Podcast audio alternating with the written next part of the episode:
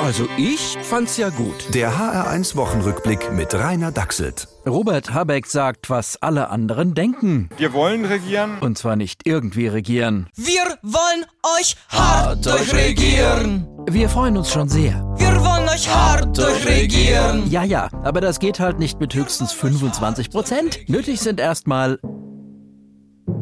Sondierungsgespräche zwischen ehemaligen Feinden. Olaf Scholz zum Beispiel trifft sich heute mit der SPD. Bammel hat er keinen, Es gibt ja Schnittmengen. hofft er.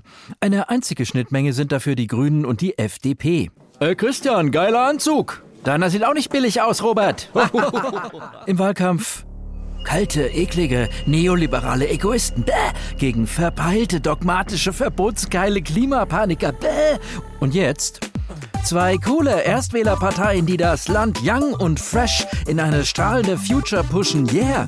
Getroffen haben sie sich auch schon. Ey Robert, was trennt uns eigentlich noch? Naja, etwa 3%, Christian. Dafür war mein Anzug teurer, aber höchstens 3%. Und jetzt Foto machen, yeah. Genau. Ja, die Atmosphäre war entspannt und konstruktiv. Alle Themen wurden angesprochen. Was machen wir mit den Schulen? Digitalisieren. Und die Infrastruktur? Digitalisieren. Und das Klima? Oh oh. Hm. Digitalisieren. Ja, ja, ja. das machen wir. Sehr gut. Wir wollen euch hart durchregieren. Das wird kein Spaß. Olaf Scholz würde ja gerne mitmachen. Die SPD ist eine Partei, die sich für den Fortschritt in unserer Gesellschaft einsetzt. Nur einer klingt noch kläglicher. Wir als Union haben von unseren Wählerinnen und Wählern einen klaren Auftrag erhalten. Genauso wie die marxistisch-leninistische Partei Deutschlands von ihren Wählern waren halt nur nicht genug.